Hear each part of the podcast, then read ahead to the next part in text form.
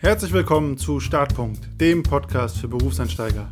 Mein Name ist Konstantin Knöss, ich bin UX-Consultant und Business Coach.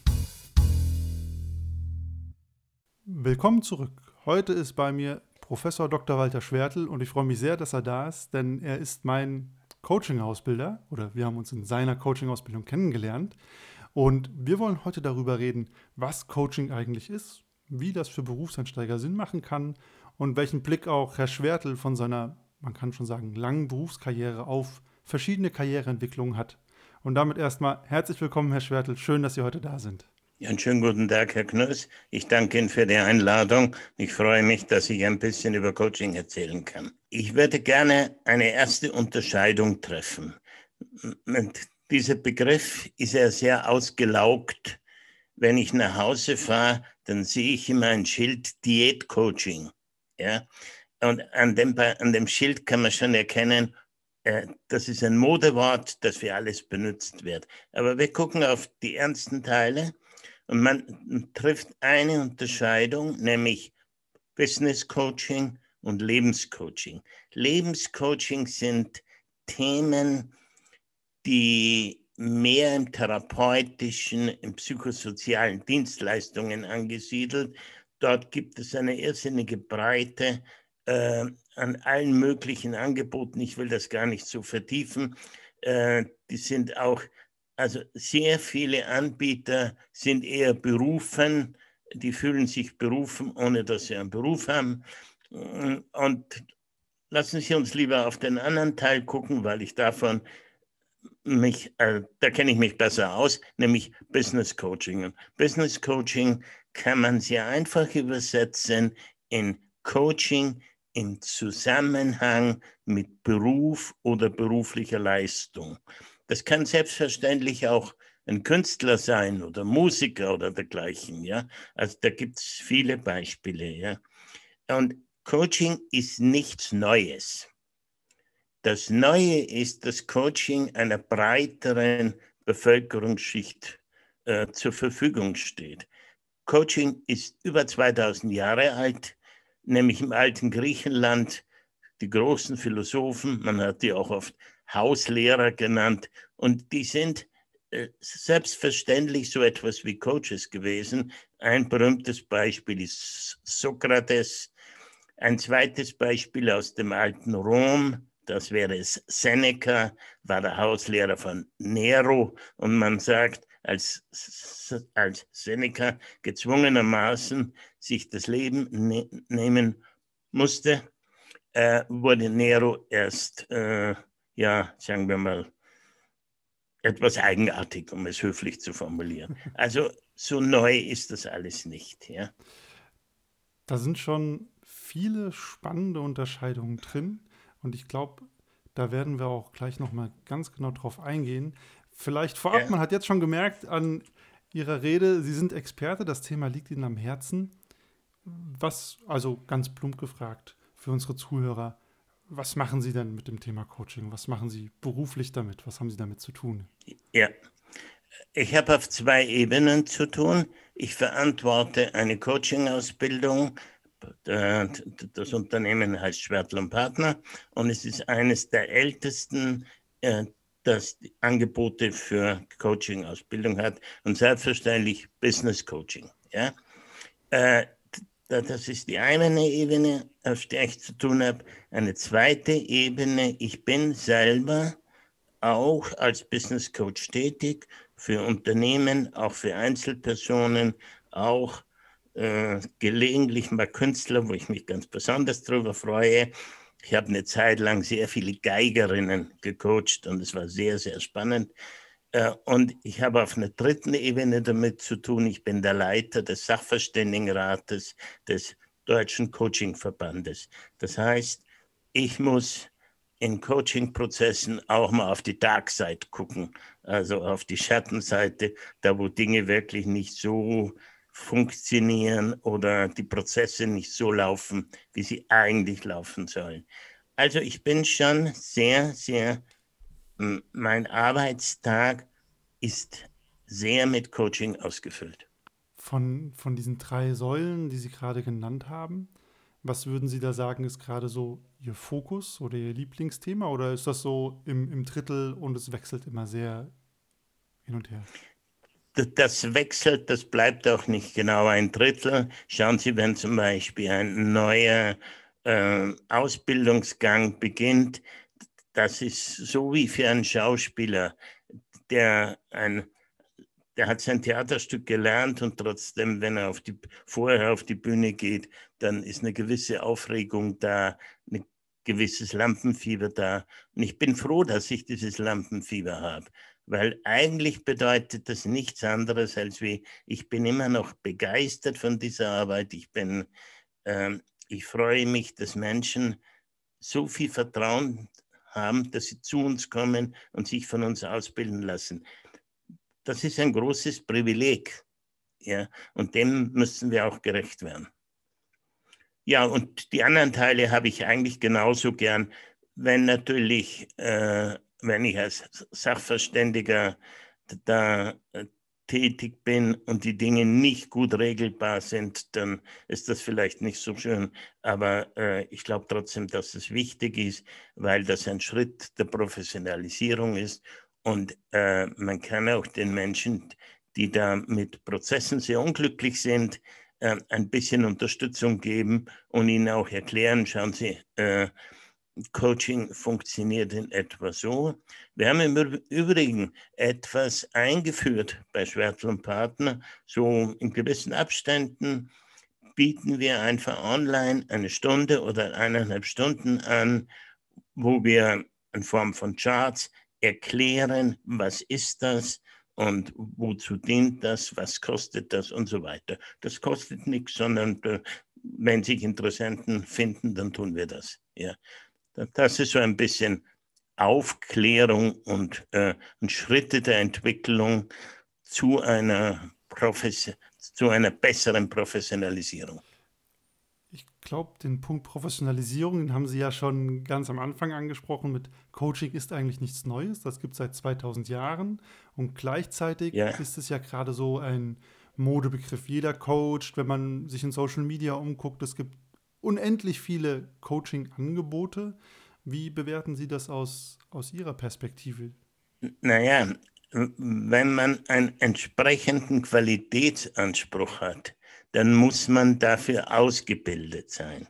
Und wenn jemand äh, Ausbildung anbietet, müsste eigentlich ausgebildet als Ausbilder sein.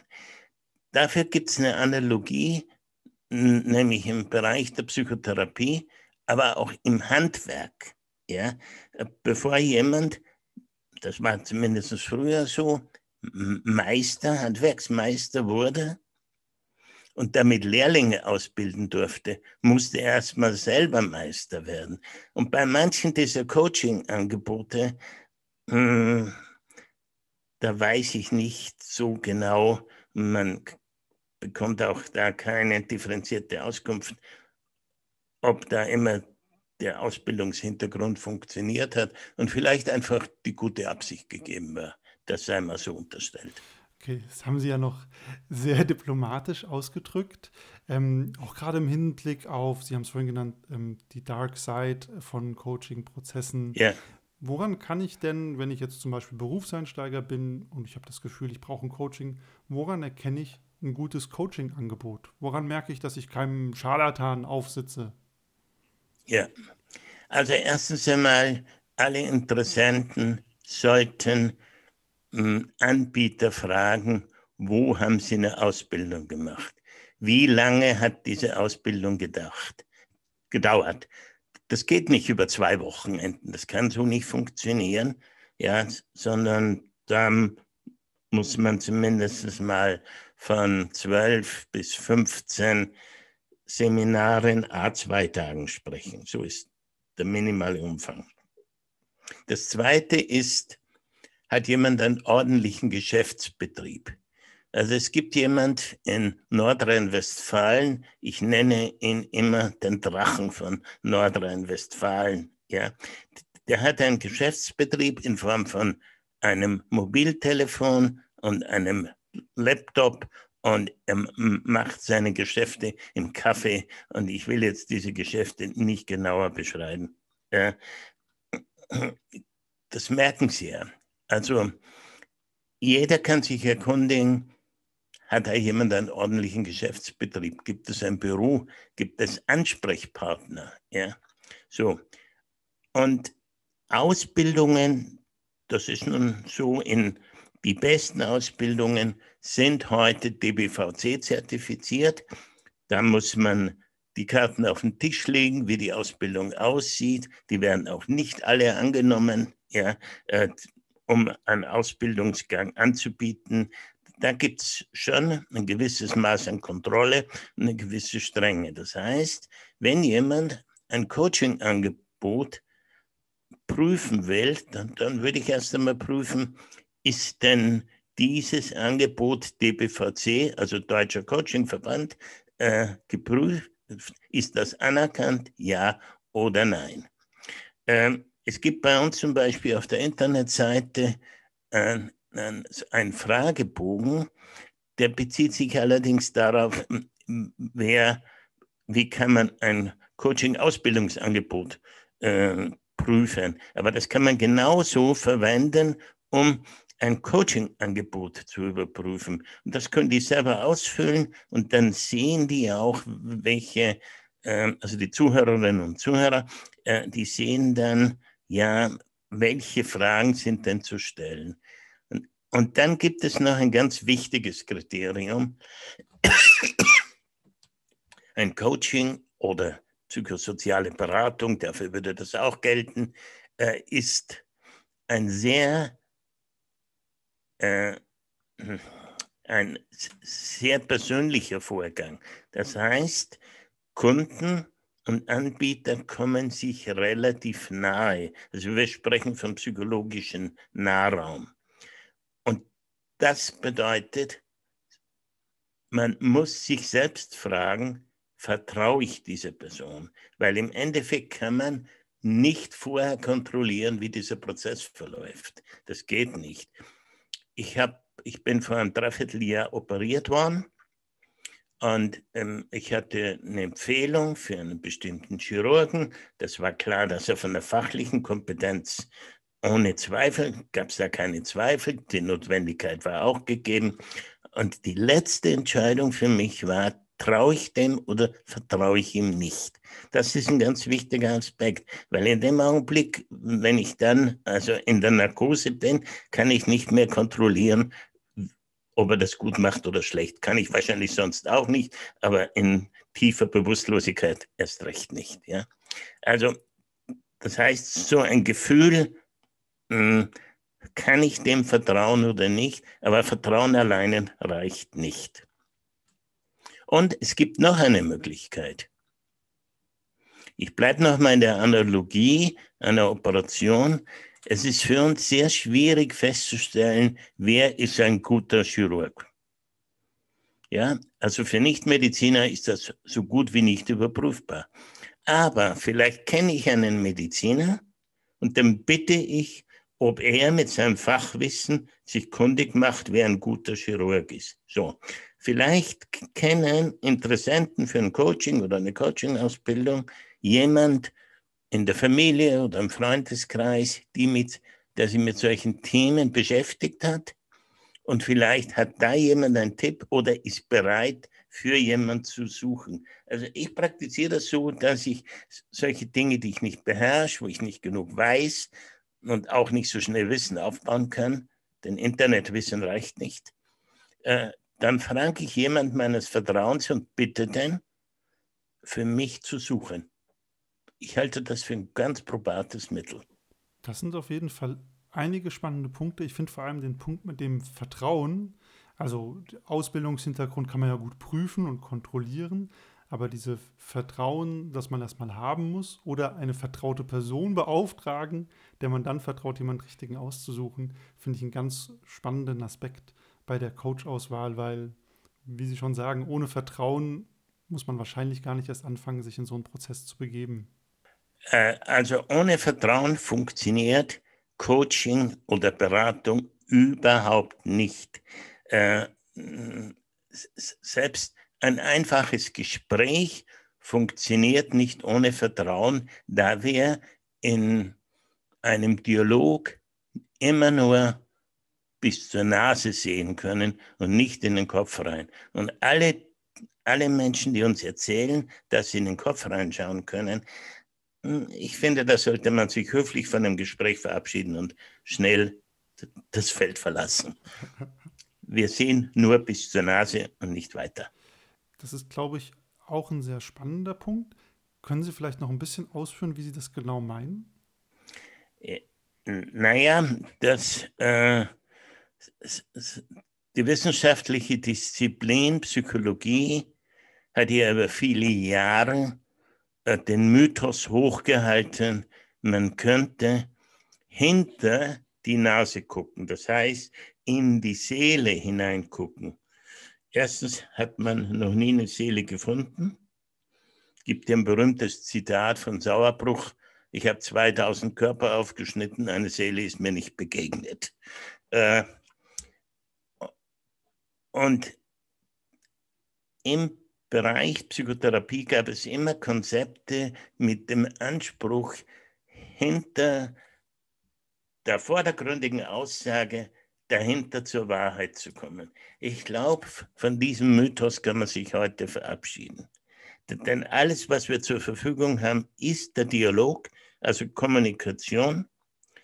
Und mit der Sprache, da kann ich wirklich meinen großen Philosophenlehrer Siegfried Schmidt zitieren, äh, mit der Sprache kommt die Lüge in die Welt. Das heißt, wir wissen nie genau, was meint unser Gegenüber und wir können nur vertrauen. Also, wenn meine engsten Freunde oder meine Familie etwas zu mir sagt, dann glaube ich denn das sofort, weil ich denen vertraue, aber nicht, weil ich es weiß. Aber das ist natürlich eine eigene philosophische Diskussion. Der Einfachheit halber, wir sehen bis zur Nase und nicht weiter. Und der Rest geht über Vertrauen und über Vertrauensaufbau und auch über Erhalt von Vertrauen.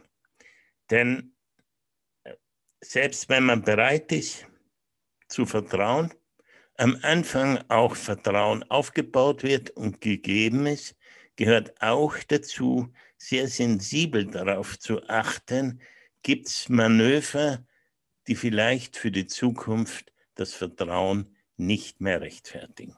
Ja. Gibt es da in Coaching-Prozessen Beispiele, woran man zum Beispiel merken kann, auch im Prozess, ist mein Vertrauen hier noch gerechtfertigt in den Coach?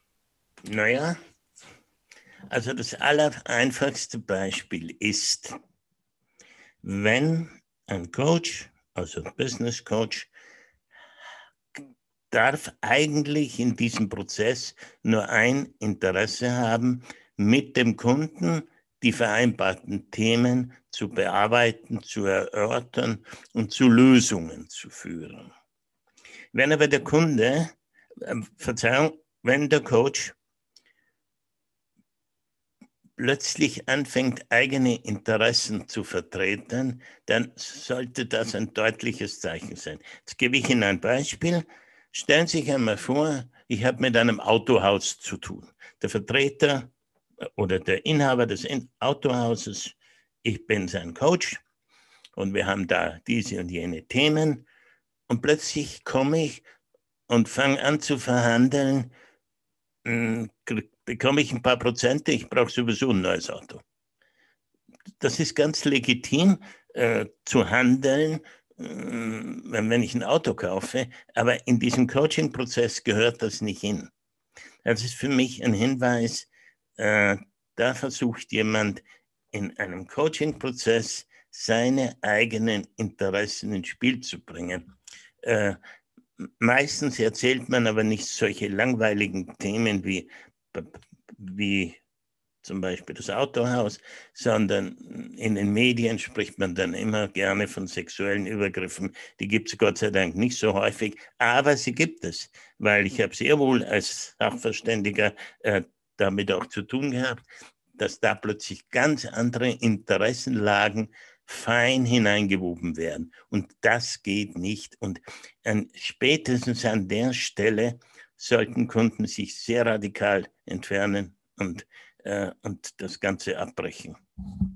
Im Übrigen, wenn sowas passiert, können Betroffene sich an den Deutschen Coachingverband wenden. Ich kann dann aber gleich sagen, dass das Postwenden zum Sachverständigenrat kommt. Und die kümmern sich, kümmern sich dann darum. Also da gibt es eine Anlaufstelle, wenn man da leider äh, dem Falschen das Vertrauen gewährt hat. Diese Anlaufstelle gilt aber primär wahrscheinlich auch nur für Coachingangebote, die auch über den Dachverband ähm, nein, generell Nein, nein. Ja, ja. Also die, ich hoffe und Gott sei Dank können wir das empirisch auch gut belegen, dass die Coaches, die DBVC qualifiziert sind, keine solchen Dinge tun, dass dann plötzlich der Sachverständigenrat eingreift. Das sind vielmehr äh, aus anderen Verhältnissen, die also keine DBVC-Mitglieder sind. Gott sei Dank. Spricht für den Verband auf jeden Fall. Ja. Jetzt dreht sich der Podcast natürlich oder richtet sich vor allem natürlich an Berufseinsteiger. Ähm, yeah. Was sind so Themen, Coaching-Themen, die Berufseinsteiger haben, beziehungsweise wann macht es als Berufseinsteiger Sinn zu sagen, okay, ich, ich muss ein Coaching aufsuchen, das wird mir weiterhelfen? Ich würde gerne die Frage umdrehen und, äh, und sagen, was bedeutet ein Berufseinstieg? Und danach äh, guckt man, welche Bordmittel habe ich zur Verfügung. Also habe ich zum Beispiel einen Onkel, der sich da auskennt, den ich gern habe als junger Mensch und der mir hilft und der mir und zu dem ich Vertrauen habe, dann brauche ich vielleicht keinen Coach, ja, sondern ich, ich würde gerne mal einen, einen Blick auf Berufseinstieg werfen. Ein Berufseinstieg ist ein ganz markanter Punkt in der Entwicklung des Lebens. Also wir sprechen sozusagen von sogenannten Lebenszykluspunkten. Äh, Und ich kann mich, erlauben Sie mir, dass ich das gerade sage, in den nächsten Tagen habe ich genau 60 Arbeitsjahre hinter mir. Und ich kann mich an diesen Tag sehr genau erinnern. Äh, das war eher für mich ein Tag, wo ich eigentlich nicht gewusst habe,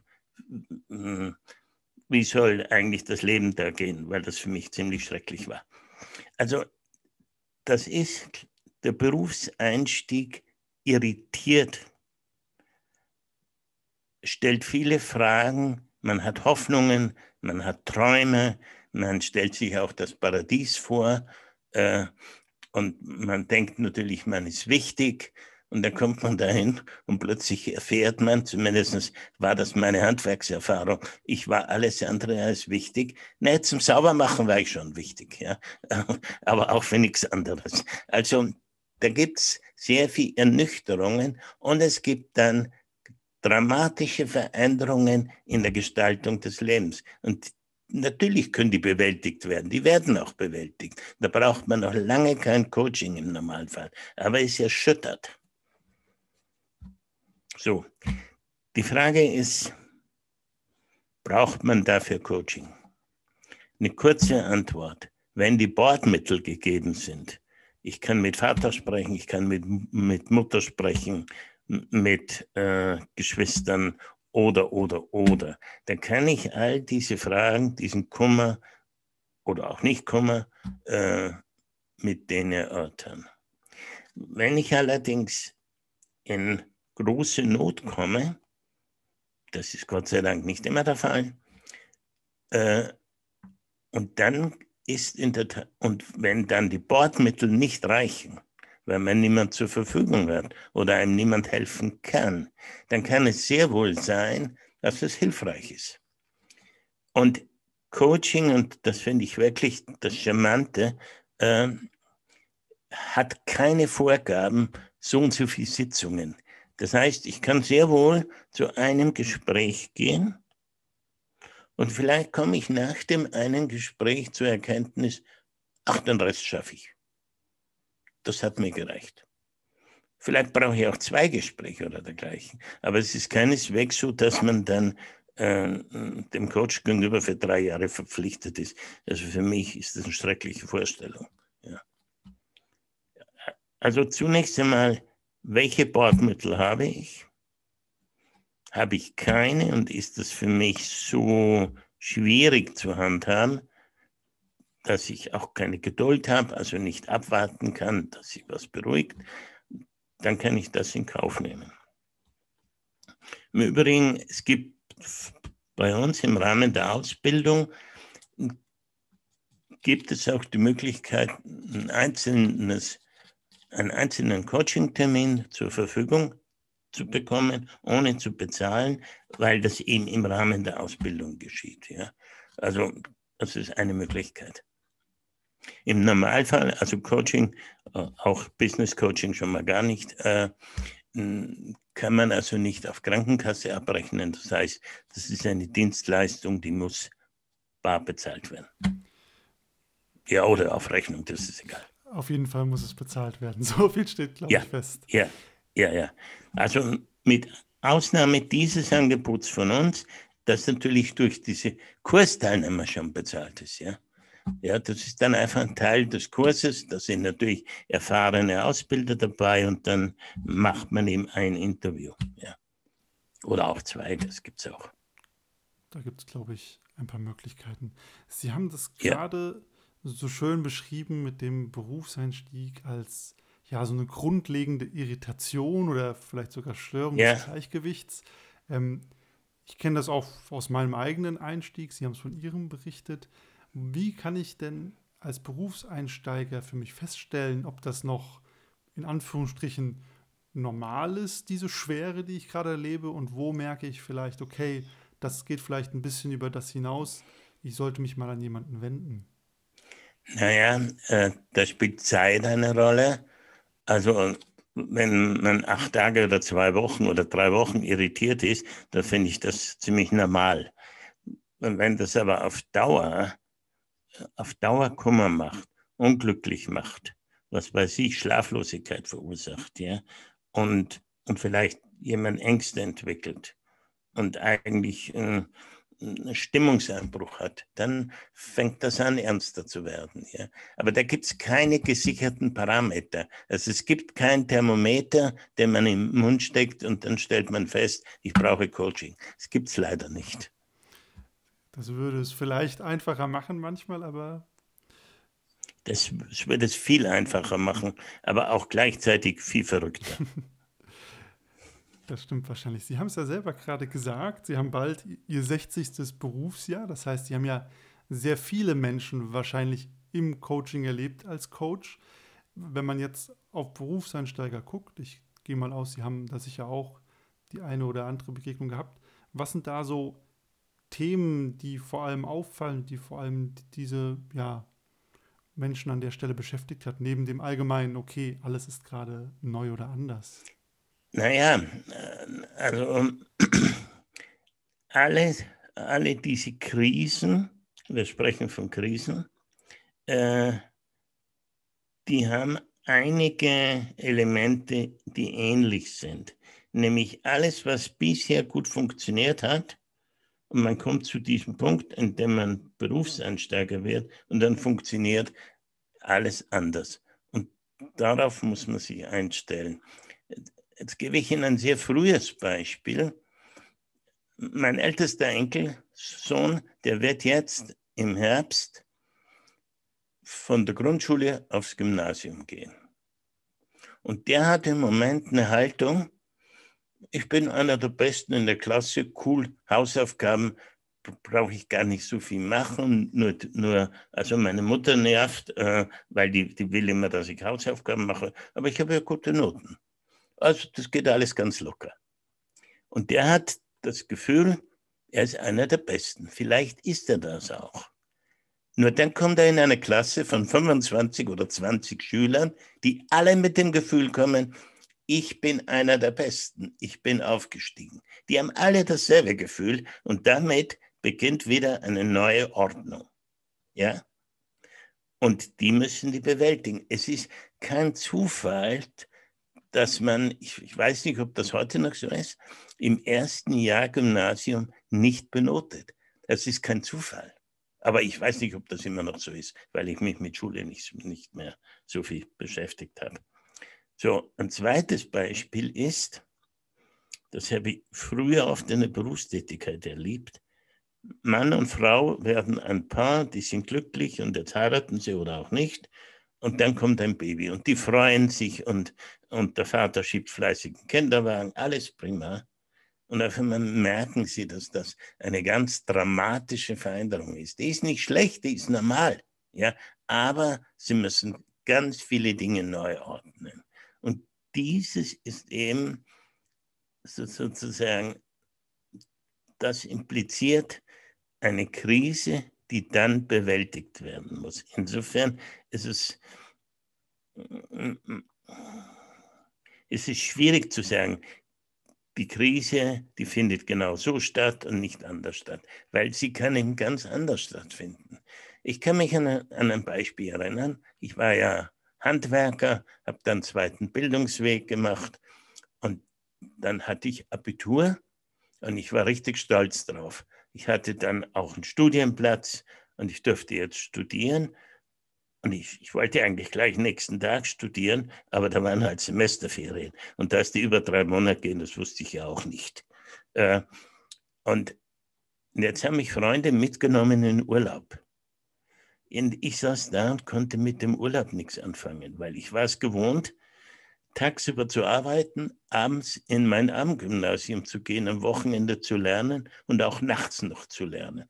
Und plötzlich hatte ich Urlaub, saß den ganzen Tag vorm Zelt, sollte mich eigentlich freuen, dass ich mein Abitur, was ich ja nicht geschenkt bekam, äh, gemacht habe. Stattdessen saß ich traurig da und wusste nicht, wie die Tage vergehen.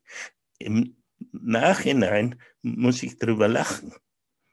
Aber äh, in der Situation war es selbstverständlich eine sehr ernste Angelegenheit. Ja.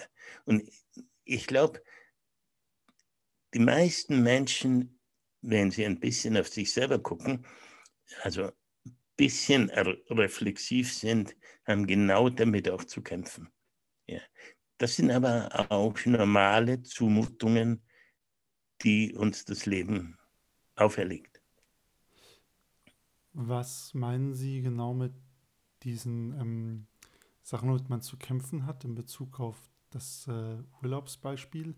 Also ist es so zu verstehen, dass man dann nicht mehr ganz weiß, wie man ja die freie Zeit gut für sich nutzt, oder haben Sie das anders gemeint? Ja, ich habe, also ich kann, kann es das gerne von mir sagen. Ich habe zunächst gedacht, die Welt ist düster. Den ganzen Tag schien die Sonne. Es war ein, ein, ein ganz herrlicher Platz. Äh, ich war da mit einem Paar unterwegs. Ich war alleine und der Freund von mir, der mich eingeladen hat, der hat gesagt, guck mal, am Strand gibt es so viele junge Mädchen, die gucken immer nach dir. Und meine Antwort war, keine gucken nach mir. ja, also man, in diesen Krisen macht man schon sehr merkwürdige Sachen. Ja sehr, sehr merkwürdige Dinge. Und man kann gar nicht alle aufzählen, die es da gibt. Ja. Ich habe einen, einen Freund, der Schulanfänger, also der, der mit mir eingeschult wurde. Und als er an einem bestimmten Punkt war seines Lebens, kam er dann plötzlich auf die Idee, er fährt jetzt mit dem Fahrrad in Himalaya. Der ist dann äh, die höchsten Straßenpässe bei Nepal, die liegen dann bei 6000 Meter, äh, ist er dann mit dem Fahrrad, also natürlich mit einem, mit einem guten Mountainbike gefahren. Ist auch ziemlich verrückt. Ja, absolut.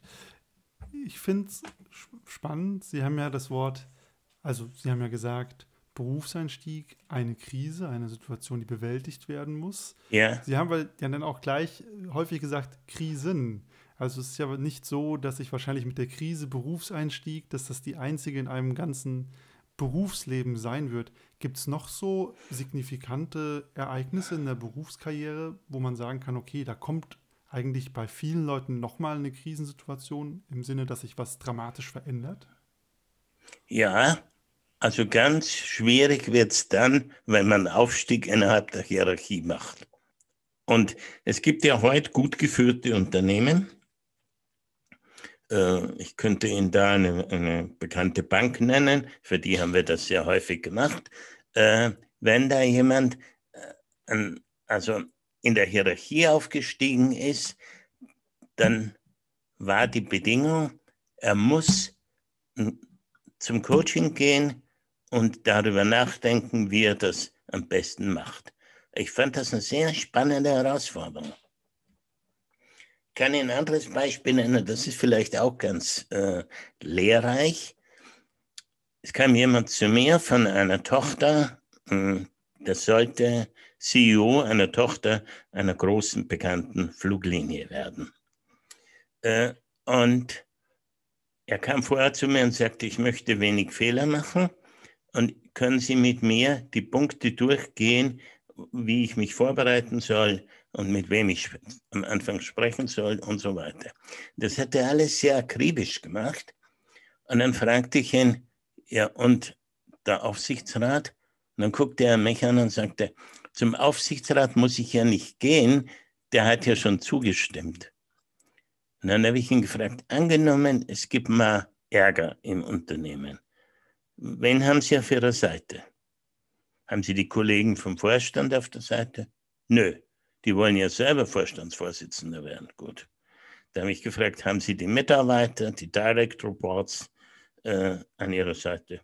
Nö, glaube ich auch nicht. Äh, und habe ich gefragt, haben Sie den Betriebsrat auf Ihrer Seite? Nö. Und wen haben Sie? Ja, eigentlich niemand. Aber tatsächlich, den Aufsichtsrat hat er gehabt dann. Weil ich habe mir das mit ihm erörtert. Er ging, hat sich beim Aufsichtsrat nochmal förmlich vorgestellt und so weiter. Und äh, da entstand eine Beziehung, also in Schwierigkeiten war, hat ihm der Aufsichtsrat gut den Rücken gestärkt. Also das heißt, ein Einstieg oder Aufstieg in eine Tätigkeit äh, ist eine neue Herausforderung, vergleichbar mit dem Einstieg ins Berufsleben.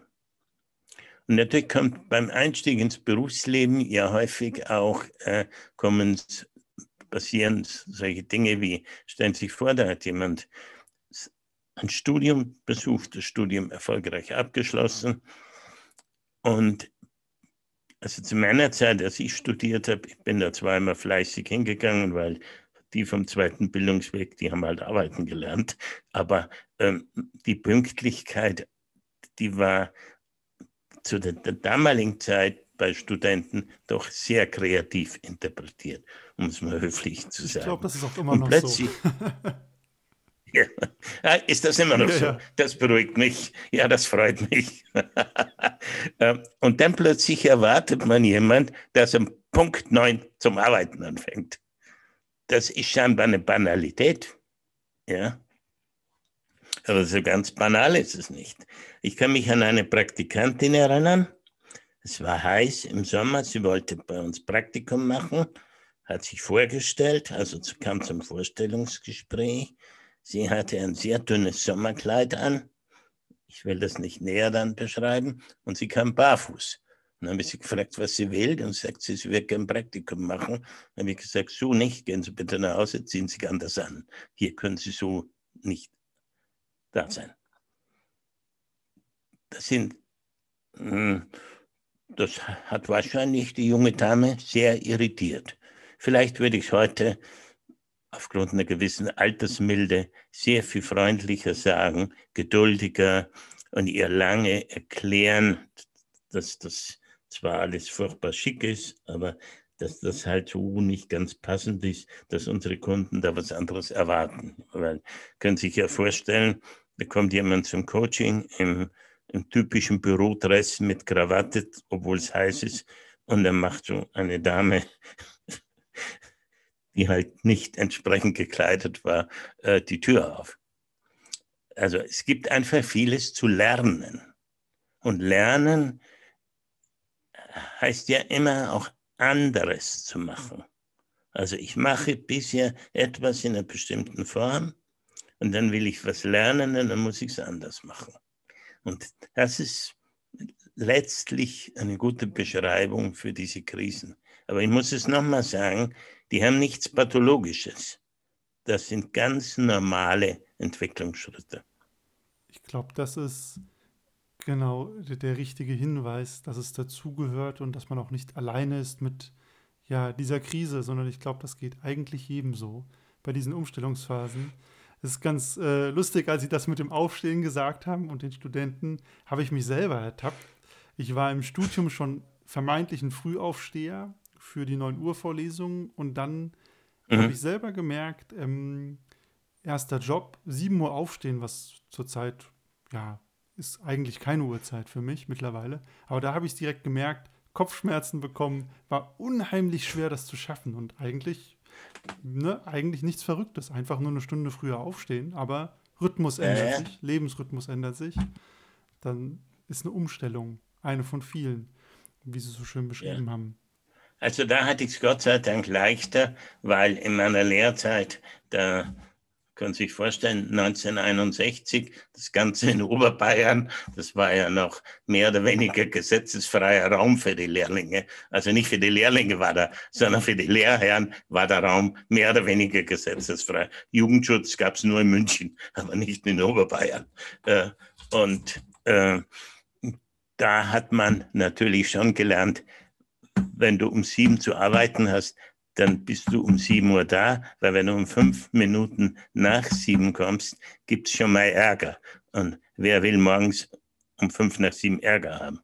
Also das lernt man schnell oder man bricht ab. Ja. Es gibt ja Menschen, die kommen zur Erkenntnis, dies ist nicht das Richtige für mich. Die brechen das ab am Ende des Tages haben sie ja eine ähnliche Entscheidung getroffen, bloß in dem Sinne, dass sie gesagt haben, sie machen was anderes, richtig? Also, Sie haben es ja vorhin schon gesagt, Sie haben ursprünglich mal im Handwerk angefangen und jetzt mittlerweile sind ja. Sie wirklich als Business Coach unterwegs und das ist auch schon länger her. Aber es ist ja schon eine dramatische Veränderung, wenn man das so will.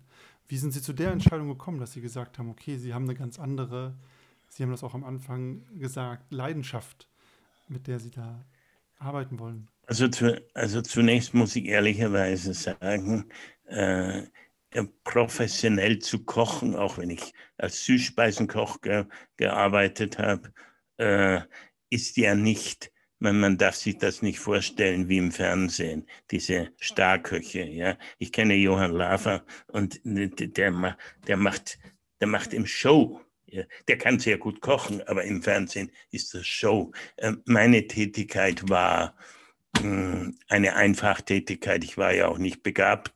Ich war auch nicht sehr willig. Also von daher ist es eine Tätigkeit zum Geldverdienen gewesen. Und ich hatte einfach so nach einigen Jahren die Erkenntnis, dass das wenig Sinn macht, für dicke Leute dicke, fette Kuchen zu streichen. Das wollte ich nicht. Ich konnte mir nicht vorstellen, da bis dahin 65 zu werden und dann aufzuhören zu arbeiten. Das ist für mich undenkbar gewesen. Von daher gab es nicht so wahnsinnig viele Alternativen. Ich hatte die Idee, ein Geschäftsmann zu werden, aber ich glaube, ich habe das nur gelesen. Ich wusste gar nicht, was ein Geschäftsmann ist. Ja. Aber ich wusste, wenn ich fleißig bin, dann kann ich das mit Lernen schaffen. Das heißt, und das hat natürlich bedeutet, Abitur zu machen. Äh, und das habe ich dann am zweiten Bildungsweg gemacht, habe dann Psychologie studiert. Eigentlich wollte ich ja BWL und Jura studieren und dann äh, der Vorstandsvorsitzende eines Konzerns werden. Aber in dieser Zeit, in der ich dann Abitur gemacht hatte, da haben die jungen Leute, da wollten die das nicht. Die wollten da die Welt verbessern. Und ich wollte halt auch die Welt verbessern, aber halt nicht mit Waffen oder solchen Dingen. Davon verstand ich zu wenig. Ich hatte irgendwie die Idee, das müsste mit Geist und Bildung und Wissen, mit Büchern, also mit so ganz komischen, friedlichen Sachen äh, zu tun. Ja, und dann habe ich Psychologie studiert, habe Soziologie studiert, habe dann das große Glück gehabt, Menschen begegnet zu sein, die nicht traditionell als Psychologen gearbeitet haben. Also die haben sich nicht für die Seele interessiert, sondern für Kommunikation. Und das hat dann in Praxis bedeutet, ich gehörte zu einer Gründergruppe, die Familientherapie in Deutschland etabliert hatte. So eine Gruppe um Helm Stierlin, der kam gerade aus den Vereinigten Staaten und hatte die Vorstellung, er hat es dort kennengelernt und etablierte das in Deutschland. Und wir gehörten eben zu dieser Gruppe und ich war davon sehr, sehr fasziniert. Habe dann Paul Watzlawick kennengelernt und alle Größen kennengelernt. Das war ein anderes Denken. Ja? Also man, man dachte nicht mehr in beschädigter Kindheit, in, in, in psychisch krank. Das war das waren alles Dinge, von denen wir uns distanziert haben, sondern wir haben uns mit menschlicher Kommunikation beschäftigt. Ja. Ähm, ich habe dann sehr gerne mit Paaren gearbeitet und habe auch sehr gerne mit Familien gearbeitet. Das tue ich, das würde ich im Grunde immer noch sehr, sehr gerne tun, tue es gelegentlich, aber nicht mehr viel, weil ich auch nicht mehr so viel Zeit habe. Also mit Familien zu arbeiten ist sehr, ähm, da bekommt man sehr viel zurück. Das ist ein sehr, also man wird sehr, sehr, sehr reich belohnt. Und mit Paaren ist es spannend, weil Paare machen immer komische Sachen. Nur selber, selber erleben sie das ja nicht komisch, sondern für die ist es hochdramatisch. Aber von außen beobachtet machen Paare komische Dinge. Also ich, um Ihnen ein Beispiel zu geben, was weiß ich, der Mann oder die Frau, das ist ganz egal, fordert am Nachmittag mit ziemlich aggressivem Ton, ich hätte gern, dass du heute Abend ein bisschen zärtlich zu mir bist. Das ist doch eine paradoxe Aufforderung. Also jemand mit aggressivem und vorwurfsvollen Ton zu fordern, dass der andere zärtlich ist, das kann nie funktionieren. Das ist doch witzig, oder? Ja, da darf ich mich nicht so äußern an der Stelle hier. Ähm, nein, nein, das, ja. Und das natürlich für die Paare ist das überhaupt nicht witzig, mhm. sondern sehr ernst. Denn die haben ja auch Angst, den Partner zu verlieren oder die Partnerschaft nicht gut zu gestalten. Nur für den Außenstehenden ist es eine interessante Herausforderung. Und das hat mich sehr fasziniert. Und ich habe Paare gemocht und für mich ich habe es immer gemocht, wenn Paare dann plötzlich eine Veränderung initiiert haben, diese Beziehung anders gestaltet haben und glücklich waren. Ich kann mich an ein Paar erinnern, die kamen in eine einzige Sitzung. Das hat dann gereicht. Ich fand das toll. Ja, und irgendwann hatte ich eine Einladung zum, Groß, zum großen Automobilkonzern ich würde sagen, den stolzesten, äh, eine Woche zu denen, zu ihrem Bildungswerk zu kommen und von unseren systemischen Ideen zu erzählen, also von menschlicher Kommunikation und in Systemen zu denken. Ich, wollte da gar nicht hin, aber weil diese Automarke konnte ich mir sowieso nicht kaufen äh, und das war mir auch eine fremde Welt. Aber die haben dann, die wussten schon, wie man sich durchsetzt und so schwer war es dann auch nicht, weil ich halt neugierig war. Ja, und dann habe ich ein Angebot erhalten, mit denen hm, zu arbeiten und bei Bedarf Probleme hm, zu bewältigen für die. Davon sprach noch niemand von Coaching. Aber genau das geschah. Ich bekam einen Anruf, wir haben dies oder jenes Problem, kümmern Sie sich darum. Und das habe ich dann gemacht. Und dabei habe ich entdeckt, Familien sind spannend, Paare sind spannend, aber Unternehmen sind mindestens genauso spannend, vielleicht noch spannender. Die Herausforderung ist eine sehr große. Ich musste allerdings noch viel dann dazulernen, weil ich, äh, ja, ich kannte mich ja auch mit den Wirtschaftsbegriffen nicht aus und äh, das, eigentlich habe ich dann ja nochmal studiert, aber privat zu Hause. Sehr ja, ich würde sagen, bewegte Berufsbiografie, wo ich auch immer wieder raushöre, und das hört man auch, wenn Sie so erzählen, so diese, diese Leidenschaft, diese Spannung, dieses Brennen für das Thema, das ist immer noch da. Und ich stelle zum Abschluss äh, in dem Podcast hier immer gern die Frage an die Gäste, glauben Sie, ähm, dass sie das noch bis zur Rente machen werden. Jetzt haben wir ja gesagt, sie sind schon ein bisschen länger mit dabei, vielleicht sogar über das offizielle Alter hinaus. Vielleicht deswegen. Also die Frage hat sich beantwortet, weil wenn ich 60 Dienstjahre habe, man darf auch in Oberbayern erst mit 14 anfangen zu arbeiten, dann ist Adam Riese zuständig. Äh, und ich kann das ja offen sagen, ich bin 74. Äh, und wenn Sie mich jetzt fragen, ob ich bis zur Rente arbeite, nein, ich bin über der Rente raus. Und ich habe immer einen Spruch, wenn ich, nein, ich gehe nicht in Rente, weil wer in Rente geht, wird dann Chef der Mülltonnen innerhalb von vier Wochen. Und das will ich nicht. Aber ich, aber ein Projekt habe ich noch für mich und damit sozusagen, damit es ein bisschen bunter wird.